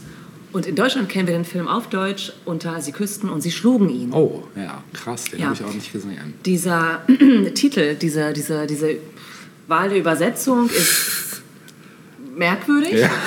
Es scheint aber auch nicht so leicht gewesen zu sein, diesen Originaltitel zu übersetzen, denn es ist eigentlich ein, äh, ein französisches Sprichwort, auf den dieser Titel im Original anspielt. Und eigentlich statt The 400 Blows, also Les Quatre Cinq Coups, was es quasi direkt übersetzt bedeuten würde, oder gar sie küssten und sie schlugen ihn, Ja, deutsche Übersetzung war Fifty schon Shades of immer Grey schön. oder was? Also, was kommt auf einen zu? Ja. Ähm, äh, sinniger wäre wohl gewesen, ich habe mal ein bisschen rumrecherchiert, ähm, sowas zu nehmen wie sich austoben oder widerspenstiges Verhalten. Das wird mit diesem französischen Titel eigentlich ausgedrückt. Ja? Der Film ist von 1959, wie gesagt, Regie, Drehbuch, Produktion von François Truffaut, wobei beim Drehbuch auch noch Marcel Moussy beteiligt gewesen ist. In den Hauptrollen haben wir Jean-Pierre Léo, Léo, Claire Maurier und Albert Remy. Und es ist der Film der Nouvelle Vague. Es Ah. ist sogar der erste Film der Nouvelle Vague, Ah, denn krass. François Truffaut gilt mit diesem Film als Begründer der Nouvelle Vague. Krass. Ja. Es ist eben, wie ich schon vorhin gesagt habe, das, äh, sein Debüt als Regisseur. Ja. Und im Vordergrund steht der, äh, die Geschichte des 13-jährigen ähm, Antoine Douanel, der gleichzeitig als äh, Truffauts alter Ego gilt. Also im Grunde genommen geht es hier um Truffauts eigene Geschichte, filmisch umgesetzt. Ähm, also Antoine Douanel ist 13 Jahre alt, lebt in Paris. Der Film ist in Schwarz-Weiß gedreht. Ja. Dort lebt er mit seiner Mutter und seinem Stiefvater in sehr beengten Verhältnissen. Und wir kriegen direkt mit, dass ähm, Antoine äh, nicht der beste Schüler ist und auch häufig aufbegehrt, äh, immer mal wieder hinter der Tafel oder hinter so einem Ding stehen muss und da seine Strafarbeiten vollziehen muss, ähm, während der Unterricht vollzogen wird. Er schwänzt die Schule, irgendwann stiehlt er auch. Und als er eines Tages äh, einen geschwänzten Tag in der Klasse oder vor dem Lehrer erklären soll, lügt er und sagt, seine Mutter sei gestorben und deswegen konnte er nicht zum Unterricht erscheinen. Als die Mutter davon erfährt, ist sie natürlich äh, entsetzt. Äh, der Stiefvater ist etwas verständnisvoller, ist aber auch ähm, frustriert äh, insgesamt, da er und die Mutter häufig streiten und die gesamten familiären Verhältnisse sind etwas, naja, unbefriedigend für alle eigentlich. Ähm, eines Tages erwischt Antoine seine Mutter in der Stadt, äh, wie sie mit einem anderen, wie sie einen anderen Mann küsst. Er selbst schwänzt in dem Moment gerade die Schule, als er die Mutter dabei erwischt. Also Ach, beide begehen ein schweres Verbrechen sozusagen. Und die Mutter verspricht ihm dann 1000 Francs Äh, nicht etwa dafür, dass er schweigen soll, sondern ähm, er soll den besten Aufsatz der Klasse schreiben. Sie versucht ihn so zu animieren, doch irgendwie auch besser zu werden in der Schule. Und äh, Antoine schreibt dann für diesen Aufsatz in der Klasse einfach mal was ab von Honoré de Balzac, der, den er sehr bewundert, den, den Autor. Aber der Lehrer durchschaut das sofort und ähm, naja. Also es wird alles nicht, nicht so richtig besser. Er, er stolpert von einem Drama ins nächste, möchte man irgendwie sagen.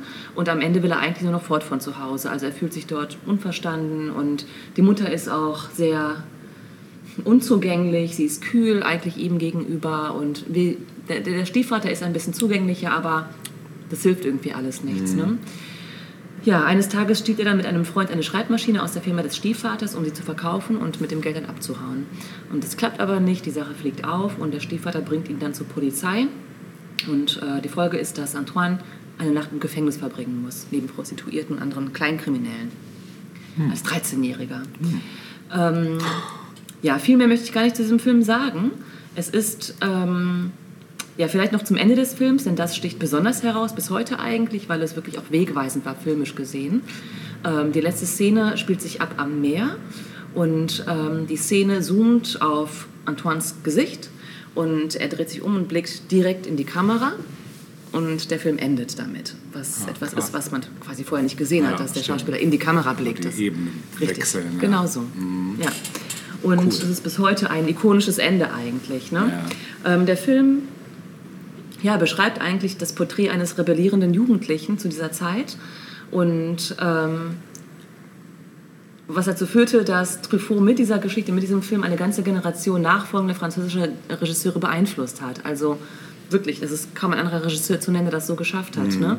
Ähm, es zeigt eben, dass Antoine entfremdet ist ähm, von der Familie, die sich nicht mit ihm befasst. Ähm, es zeigt auch den Umgang der Gesellschaft mit Jugendlichen, die vielleicht schwierig waren, in Anführungsstrichen. Ähm, und es war eine völlig neue Art ähm, einer Geschichte an sich, also des, eine, eines Inhalts, äh, aber auch der Darstellungsweise. Also es ist sehr realitätsnah. Ne? Äh, etwas, das wir vorher so in der Form auch so noch nicht hatten. Und ähm, der Film war dann aber auch ein Überraschungserfolg bei den Filmfestspielen von Cannes.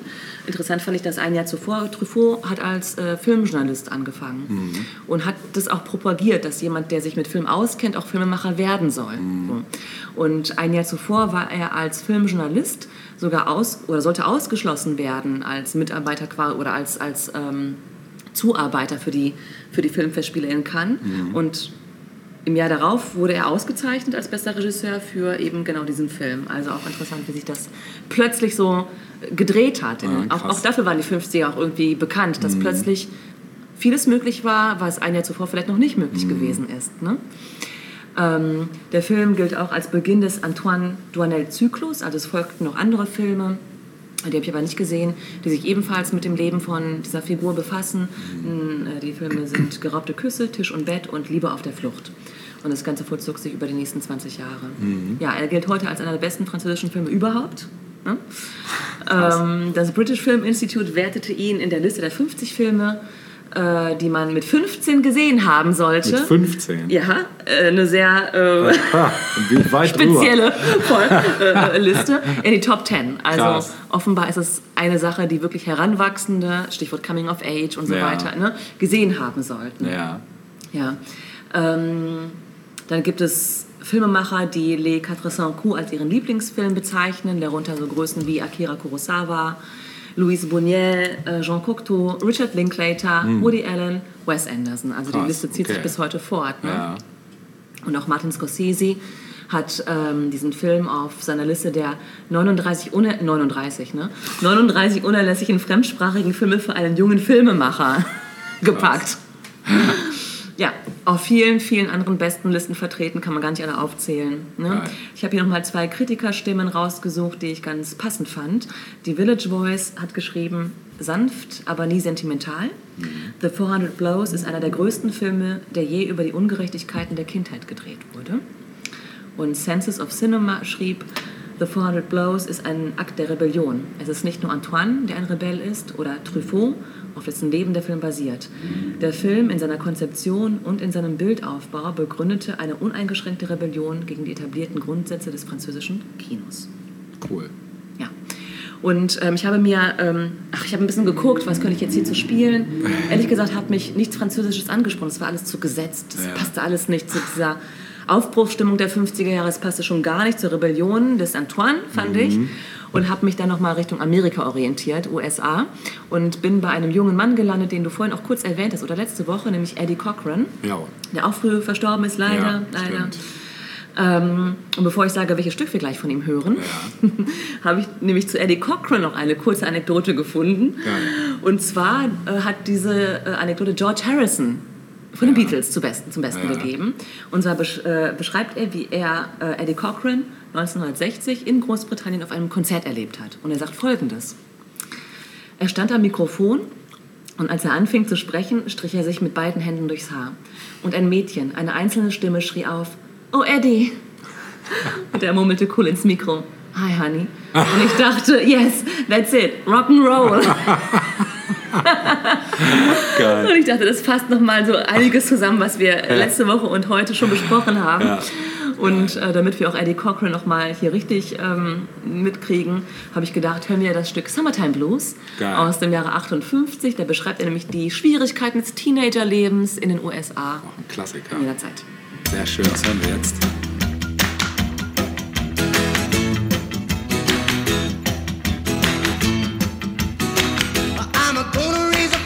I'm a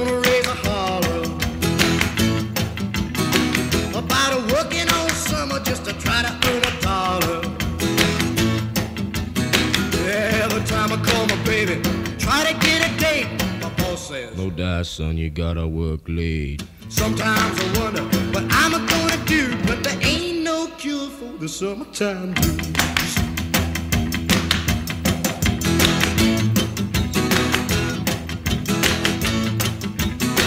Oh well, my mom and papa told me, son, you gotta make some money.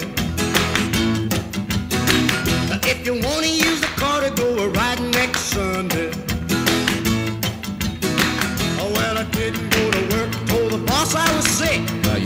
Use a car cause you didn't work a leg. Sometimes I wonder what I'm gonna do, but there ain't no cure for the summertime blues.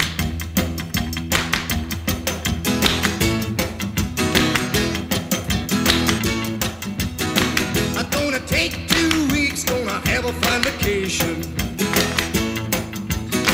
I'm gonna take my problem to the United Nations. Well, I called my congressman and he said, quote, I'd like to help you, son, but you're too young to vote. Sometimes I wonder what I'm gonna do, but there ain't no cure for the summertime blues.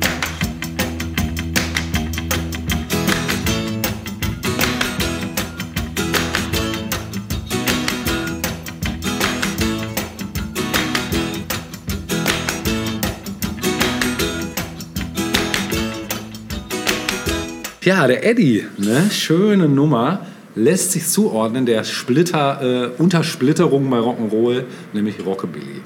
Und dazu werde ich bestimmt noch mal im Addendum kurz Stellung beziehen. Ich möchte auch bei Musik bleiben, aber wir wechseln mal noch mal. Wir gehen doch noch mal weg vom Rock'n'Roll, weil es ja nun auch noch andere wirklich bedeutende Musiker in den 50ern gab. Und wir haben heute noch gar nicht äh, die, Frau, die weibliche Zunft so richtig gehabt. Und da möchte ich nämlich jetzt zu einer Grande Dame kommen, muss ich wirklich sagen, die einfach, puh, was hat die alles losgetreten? Äh, wahrscheinlich, weiß ich gar nicht, ob sie das zu Lebzeiten noch so mitgekriegt hat, aber eine, die auch sehr, sehr viel zitiert wird, wenn es um weibliche ja, Soul, Blues, Jazz, irgendwie war es von allem etwas. Äh, und die Rede ist von der schwarzen Sängerin und Musikerin Nina Simone. Nina Simone, gebürgerlich äh, Eunice Kathleen Wayman, geboren 1933 in North Carolina, war US-amerikanische Jazz, Blues, Sängerin, Pianistin, Songschreiberin und Bürgerrechtsaktivistin. Und sie war das sechste von acht Kindern einer Methodistenpredigerin und eines Handwerkers. Und bereits im Alter von vier Jahren begann sie mit dem Klavierspielen. Und nach einem Studium an der renommierten Juilliard School in New York City wollte sie ihre Ausbildung in Philadelphia am Curtis Institute of Music abschließen, wurde jedoch aus rassistischen Gründen nicht zugelassen. Und über einen Job als Klavierlehrerin kam sie dann zum Gesang, wobei sie von Anfang an eigene Stücke improvisierte. Also sie hat nie irgendwas schreiben lassen, sie hat immer alles selber gemacht, von Anfang an. Sie nannte sich mit Nachnamen Simone, da sie ein Fan der Schauspielerin Simone Signoret war. Und ihr Gesangs- und Klavierstil war von Nelly Latscher beeinflusst, deren Karriere ungefähr zu der Zeit endete, als Nina Simone bekannt wurde. Ja, Nina Simone vermied den Ausdruck Jazz. Sie selbst nannte ihre Musik Black Classical Music. Witzig. Das alleine schon, dafür gehört ihr eigentlich schon ein Ehrenmal gebaut. 57 veröffentlichte sie in New York ihr erstes Album auf Bethlehem Records, ein Konzert 59 in der New York City Town Hall machte sie in den USA und in Europa bekannt. Von ihren Fans wurde sie ehrfürchtig als hohe Priesterin des Soul bezeichnet. Ja, und in den 60ern engagierte sie sich in der US-amerikanischen Bürgerrechtsbewegung mit Liedern wie Mississippi Goddamn und To Be Young, Gifted and Black wurde sie eine der musikalischen Leitfiguren von dieser Bewegung. Ja, in 61 heiratete sie den New Yorker Polizisten Andrew Stroud, der später ihr Manager wurde und einige Songs für sie schrieb. Also der durfte dann mal. 62 brachte sie die gemeinsame Tochter Lisa Celeste Stroud zur Welt, die unter dem Künstlernamen Lisa Simone als Sängerin bekannt wurde. Und 71 wurde die Ehe dann aber geschieden. Und ihr privates Leben zerbrach dann leider Stück um Stück. Sie floh dann aus ihren Ehen, hatte eine Affäre mit dem Premierminister von Barbados und suchte aufgrund einer Empfehlung äh, von Miriam Bakeba ihre Bestellung, äh, Bestimmung in Afrika, unternahm Europaturnieren, die sie ihrem politischen Kampf in den USA entfremdeten und galt in der Plattenindustrie zunehmend als schwierig. Und ihr Album Baltimore aus dem Jahre 78 wurde von der Kritik gelobt, verkaufte sich aber schlecht. In den 80ern trat sie regelmäßig im Jazzclub von Ronnie Scott in London auf. Ja, ihre Autobiografie I Put a Spell on You erschien 92. Ihr letztes reguläres Album dann 1993 tatsächlich. Also ist wirklich auch alt geworden. Im gleichen Jahr zog sie nach Südfrankreich, wo sie zehn Jahre lebte und 2003 dann nach äh, langen Krebsleiden starb. Der Titel Ain't Got No, I Got Life von ihrem 1968er Album Nuff Said ist ein Medley aus zwei Songs aus dem Musical Hair. Und einem größeren Publikum bekannt wurde sie vor allem durch den Song My Baby Just Cares for Me, der 1987 dank einem Chanel-Werbespot 30 Jahre nach der Aufnahme des Stücks entweltet wurde. Das kennst du auch noch, Ja. ne? Mhm. Ja, und in den Verkaufserlösen war sie nur minimal leider beteiligt. Und 1993 kam der Film Codename Nina mit Bridget Fonda in der Hauptrolle in den Kinos mit einem Soundtrack, der teilweise aus Musik von Nina Simone bestand. In dem, Film, in dem 99er Remake von äh, Thomas Crown ist nicht zu fassen mit Pierce Brosnan und René Russo taucht das Intro ihrer Version des Gospels Sinner Man immer wieder auf, um schließlich den Höhepunkt des Films mit ja, ihrem unverwechselbaren Gesang zu unterlegen. Und 2009 nutzte Pandemic Studios Simons Version des Lieds Feeling Good sowie eine Remix-Version als musikalische Untermalung des äh, im Paris des Zweiten Weltkriegs spielenden Computerspiels Saboteur. Dieser Song wurde auch als Sample für New Day von Kanye West und Jay-Z auf deren Kollaborationsalbum Watch the Throne verwendet. Ja, der Rolling Stone listet äh, Simone auf Rang 29 der 100 besten Sänger aller Zeiten. Was macht sie denn für dich aus? Die Stimme. Die Stimme und die. Ich, also die. Ich finde, und das finde ich, da muss ich mal kurz einen Schwenk machen zu Amy Winehouse. Man hört bei Amy Winehouse ganz, ganz deutlich äh, Nina Simone-Einflüsse, also andauernd eigentlich.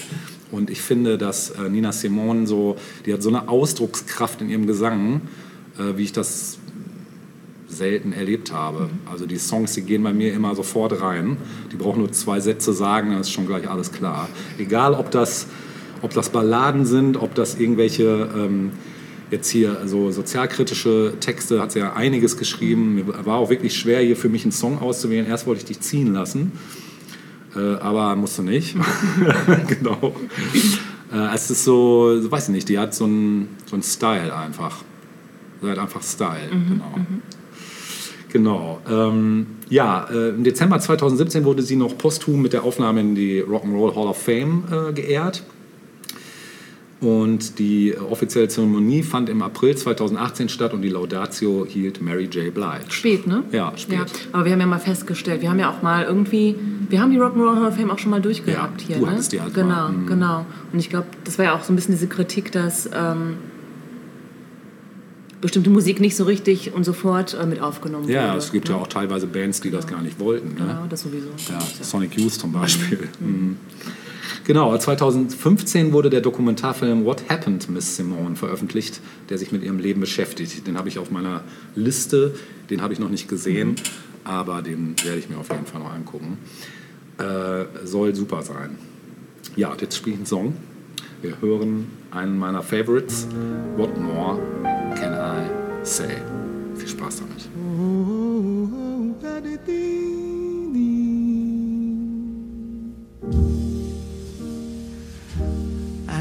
do anything, anything you say. If you would just be mine. What more, what more can I say?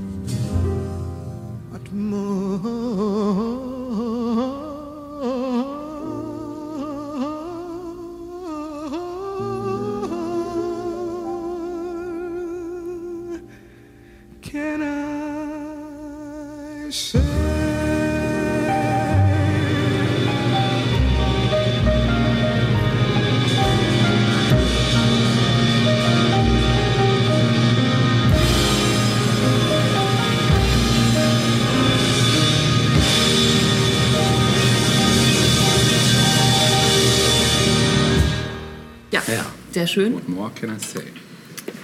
Nothing. Now it's my turn to say something. Yeah, please. Yes. Wir kommen zurück in die deutsche Sprache und auch in die deutsche Kinolandschaft. Oh. Zum Abschluss der, des heutigen Teils. Fallen mir Und so ein paar Sachen ein. fallen mir ein paar Sachen ein, ja. Äh, Du hattest auch ein Stichwort schon, ich glaube, letzte oder, oder heute äh, äh, ähm, genannt. Also ich will einmal kurz einen Blick darauf werfen, wie sich das Kino an sich äh, entwickelt hat im Laufe der 50er Jahre, denn das hat sich rasant entwickelt. Also Lichtspielhäuser jetzt, um mal ganz genau zu sein. Und welche Art des Films am beliebtesten war in Deutschland. Ja. Also ähm, wir hatten 1950 bereits 4000 Kinos, was äh, dem Vorkriegsstand entsprach. Krass, das hätte ich gar nicht gedacht, dass Ne? es so viele sind schon gewesen Ja. sind damals. Innerhalb von fünf Jahren nach Kriegsende schon wieder auf Vorkriegsstand zu sein, war schon nicht schlecht. Das bedeutete, dass insgesamt in der BRD 487 Millionen Personen jährlich, ins, also in diesem Jahr ins Kino gegangen sind. 487 Millionen Mal wurde ins Kino gegangen. Das Kino an der Ecke, wie es sich damals nannte, war ein fester Ort der Freizeitgestaltung. Also es gab Kindervorstellungen, Jugendvorstellungen, das Hauptprogramm und die Spätvorstellung und dazwischen noch die Wochenschau und Kulturfilme. Also es war so die gesamte Bandbreite vertreten. Ähm, interessant fand ich, dass Kinos meistens ein bestimmtes Ziel oder dass das einzelne Kino meistens ein bestimmtes Zielpublikum im Visier hatte. Ja. Also es gab zum Beispiel Kinos, die sich nur, die nur Westernfilme gezeigt haben. Ah, krass. Ja. Ja.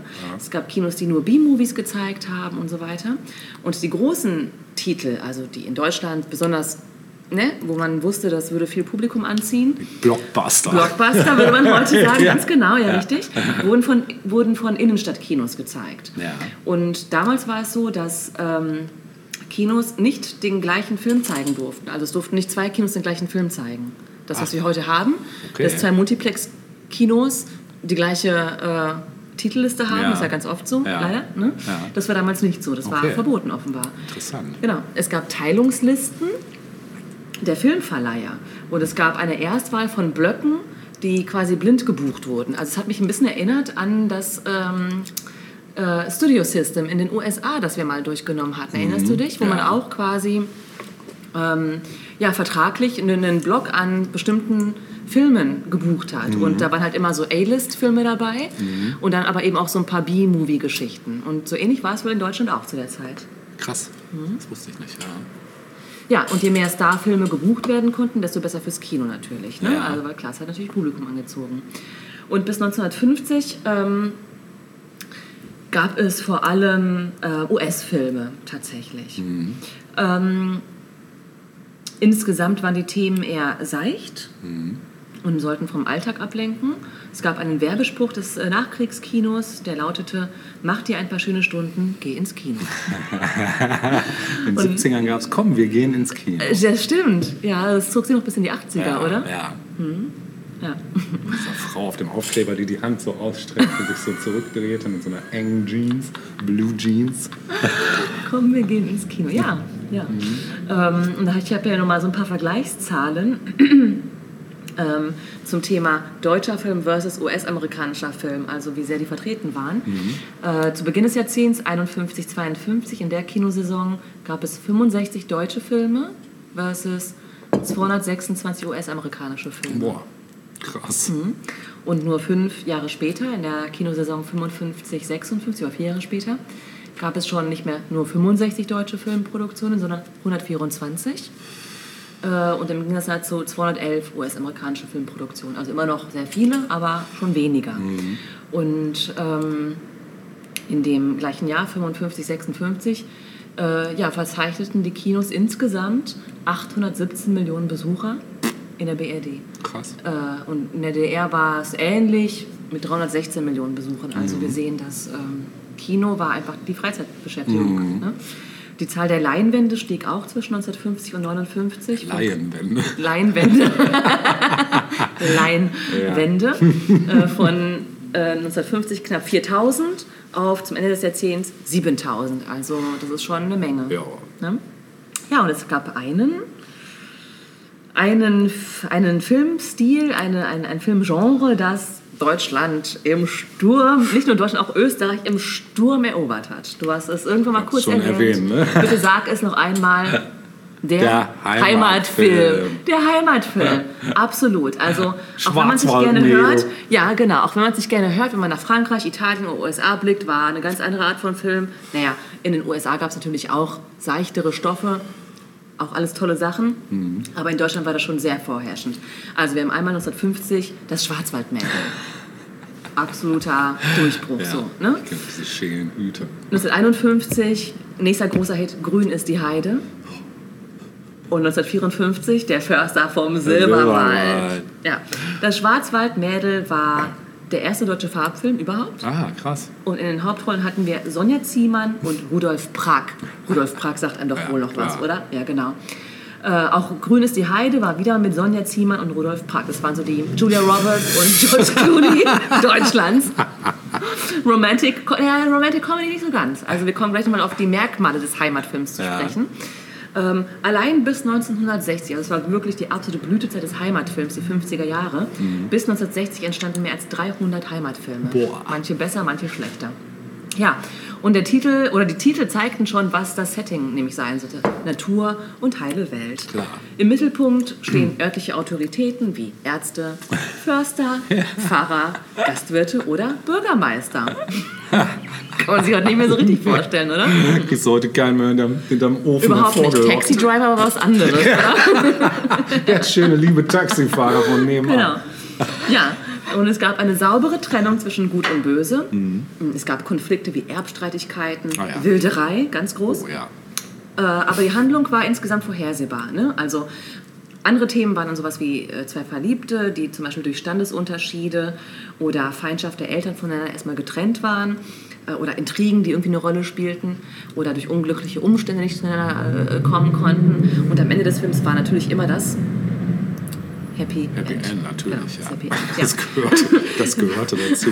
Es gab Gegensätze, die dargestellt wurden, wie Stadt versus Land, Tradition im Gegensatz zum Fortschritt, Generationenkonflikte sowieso. Ne? Und klar, der äh, dritte Star des Films neben den Hauptdarstellern war die Landschaft. Ja, wollte ich gerade sagen. Ne, die Landschaft, bitte? Natur. Die Natur, die Landschaft, die noch nicht urbanisiert äh, worden war. Ganz beliebte äh, Drehorte waren Niederbayern, Alpenvorland, die Heidelandschaften, das Salzburger Land, das Salzkammergut, der Bodensee, der Schwarzwald und Rhein- und Moselgebiete. Ihr hättet und jetzt gerade Nataschas Gestik also, müssen. Das war sehr, also eigentlich müssen wir mal mit Bild machen. ich weiß was Ausland. ja, du hast es gefühlt Ja, gerade. das Gefühl.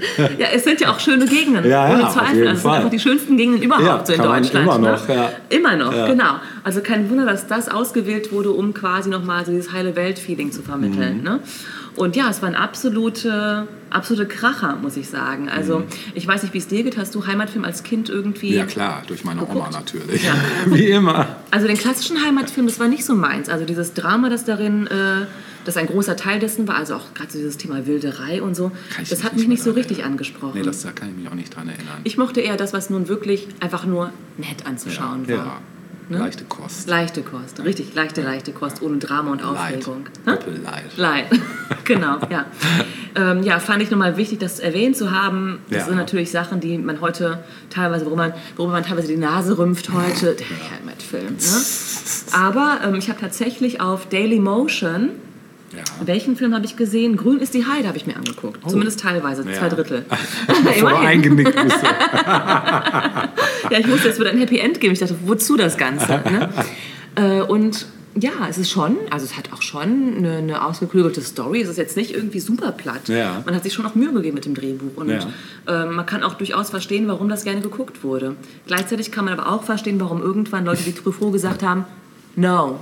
Oder no. No. No. No. Ja, also ähm, klar, es war, es, es, war, es war der Film der Konservativen und der Elterngeneration und irgendwas irgendwann war es eben Zeit für Rock'n'Roll und Aufbruch und Rebellion. Und wie es damit auch weiterging, sehen wir dann, glaube ich, fast schon beim äh, nächsten Addendum-Teil. Aber auch. vorher hast du noch ähm, Vorher habe ich noch ein wenig Chronik für Richtig. euch. Genau. Wir schreiben das Jahr 1954. Für die Deutschen wurde das Jahr zu einem Höhepunkt in der Geschichte des Fußballs. Die Fußball-WM in der Schweiz. und Rahn schießt. Hieß der Rahn? Wie kann sein? Ne? Rahn schießt? Oder wie hieß der? Das klang aber gerade schon wieder. Ich möchte nicht näher darauf eingehen. Das war erst in den 60ern, glaube ich, ne? Liebesgrüße aus, der Leder. Ja, stimmt, genau. Das war doch, da waren die 50er noch zu prüde, ne? Ja. Genau. Aber ich rede natürlich vom Wunder von Bern, Ja. ne? Genau. Und äh, Deutschland besiegte eben Ungarn im Endspiel mit 3 zu 2 Toren und wurde Weltmeister. Der Torschütze Helmut Rahn, Ah, genau, wurde zum Helden. Und der Radiomoderator Herbert Zimmermann überschlug sich verbal so sehr vor Begeisterung, dass es sich in die Ohren der Zuhörer und auch ins Gedächtnis brannte. Ja, dass sich im selben Monat der äh, Verfassung, Verfassungsschutzpräsident Otto John in die DDR absetzte, ging bei dem nachhaltigen Fußballjubel fast unter. Ja. Ja, war zu peinlich. Ja, das ist so ähnlich wie Maßen. Das Ne? erzählt man lieber, lieber nicht. Ja, genau. Ja, auch in der deutschen Wirtschaft ging es weiter bergauf. Die Leistungen des Bruttosozialprodukts stiegen um 8,3 Prozent. Ja, die ganze Welt nahm außerdem mit Entsetzen zur Kenntnis, dass Amerika im Pazifik eine Wasserstoffbombe Bombe gezündet hatte, deren Stärke die Hiroshima-Bombe um das 600-fache übertraf. Und das derzeitige Gleichgewicht der Kräfte war zu einem Gleichgewicht der Angst geworden. Und in den Pariser Verträgen wurde die Wiederbewaffnung der BRD beschlossen, die auch den Eintritt in die NATO nach sich zog. Und die USA veröffentlichten den Communist Control Act of 1954, die schwarze Liste für unerwünschte Einwanderer. Personen, die annähernd mit kommunistischen Bestrebungen in Verbindung gebracht wurden, durften nicht ins Land einreisen. Und für Einheimische stellte die Liste eine Denunziation dar. Senator, Senator jo Joseph McCarthy, der Initiator dieses Kontrollbeschlusses, hatte den Höhepunkt der nach ihm benannten Ära erreicht. Ja, aus den USA kam aber auch ein musikalisches Highlight. Äh, mit Namen wie Bill Haley und Elvis Presley begann der Rock'n'Roll seinen Siegeszug in der Welt. Kurz noch ein paar Monate im Januar, einen Tag vor dem Sendebeginn des italienischen Fernsehens, warnte Papst Pius XII. vor den Gefahren dieses Mediums für die Familie. Ja, hat er wohl nicht so ganz unrecht gehabt. Im Februar wurde in Nürnberg das Stück Die verbotene Stadt des 1945 verstorbenen Schriftstellers Bruno Frank uraufgeführt. Das Stück war von Al Albert Fischel inszeniert worden. Äh, außerdem im Februar äh, wurde gegen eine schematische Regelung bei der Rückerstattung jüdischen Eigentums wandte sich die CDU von Rheinland-Pfalz. Begründet wurde das damit, dass während des Dritten Reiches jüdisches Eigentum keineswegs nur unter Ausnutzung der Notlage der Juden erworben worden sei, sondern auch um bedrängten Juden zur Flucht zu verhelfen. Ja, man kann sich auch alles schönreden. Äh, Im April äh, wurde in der pakistanischen Hauptstadt Karachi äh, unterzeichneten die Türkei und Pakistan einen Vertrag über militärische und wirtschaftliche Zusammenarbeit. Im Mai äh, kriegte der äh, US-Amerikaner Charles Lindbergh den Pulitzer-Preis für sein autobiografisches Buch The Spirit of St. Louis. Im Juni wurde, die DDR, äh, die, in, wurde in der DDR die Deutsche Lufthansa gegründet, die 1958 in Interflug umbenannt wurde. Da wurde ja aus allem Inter, ne? Intershop. Mhm Ne? Interrail ist wahrscheinlich noch so ein. genau. Im Juli äh, wurde das Grenzgebiet zwischen USA und Mexiko am Mittellauf des Rio Grande von einer Überschwemmungskatastrophe heimgesucht. Dabei kamen 55 Menschen ums Leben und etwa 15.000 Menschen verloren ihr Obdach. Im Juli wurde in Metz, äh, fällte ein Militärgericht in Metz im Prozess äh, gegen ehemalige Mitglieder der Lagermannschaften des KZ Struthof im Elsass sechs Todesurteile. Und im September ähm, äh, einigten sich in der bundesdeutschen Hauptstadt Bonn Vertreter de, der Bundesbahn, der kommunalen Verkehrsbetriebe und private Busunternehmen auf eine Erhöhung der Bustarife um 25 Prozent. Pro Kilometer mussten die Fahrgäste nun 7,5 Pfennige zahlen. Ja, und im Oktober, ähm, da begann mit der äh, Unterzeichnung eines sowjetisch-jugoslawischen Handelsabkommens, ähm, ja, beendete die UdSSR-Regierung in Belgrad die vor sechs Jahren gegen Jugoslawien verhängte Handelsblockade.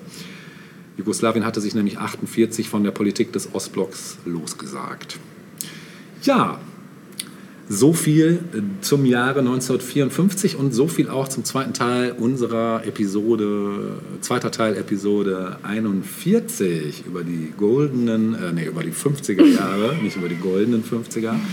Ich möchte mit einem Song abschließen, mhm. einem Song von einem, ja, einer Ikone, sage ich jetzt mal,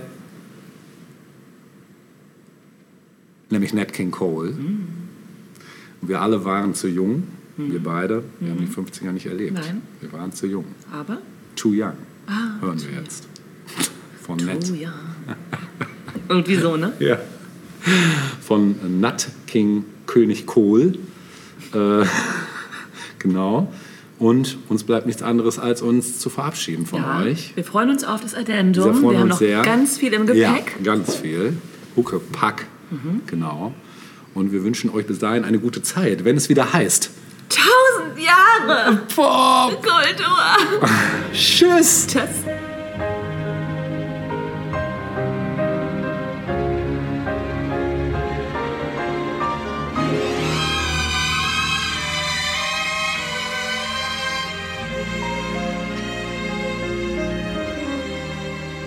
They try to tell us we're too young too young to really be in love. They say that love's a word, a word we've only heard, but can't begin to know the meaning of. And yet, we're not too young to know. This love will last, though years may go. And then someday they may recall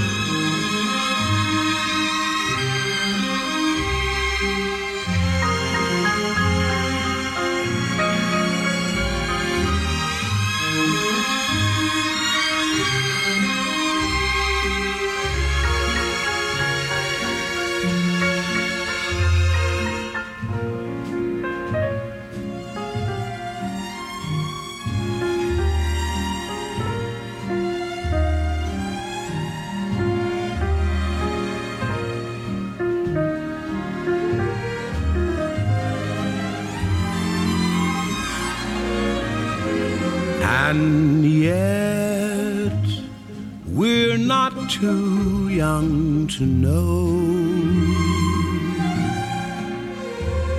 This love will last, though years may go.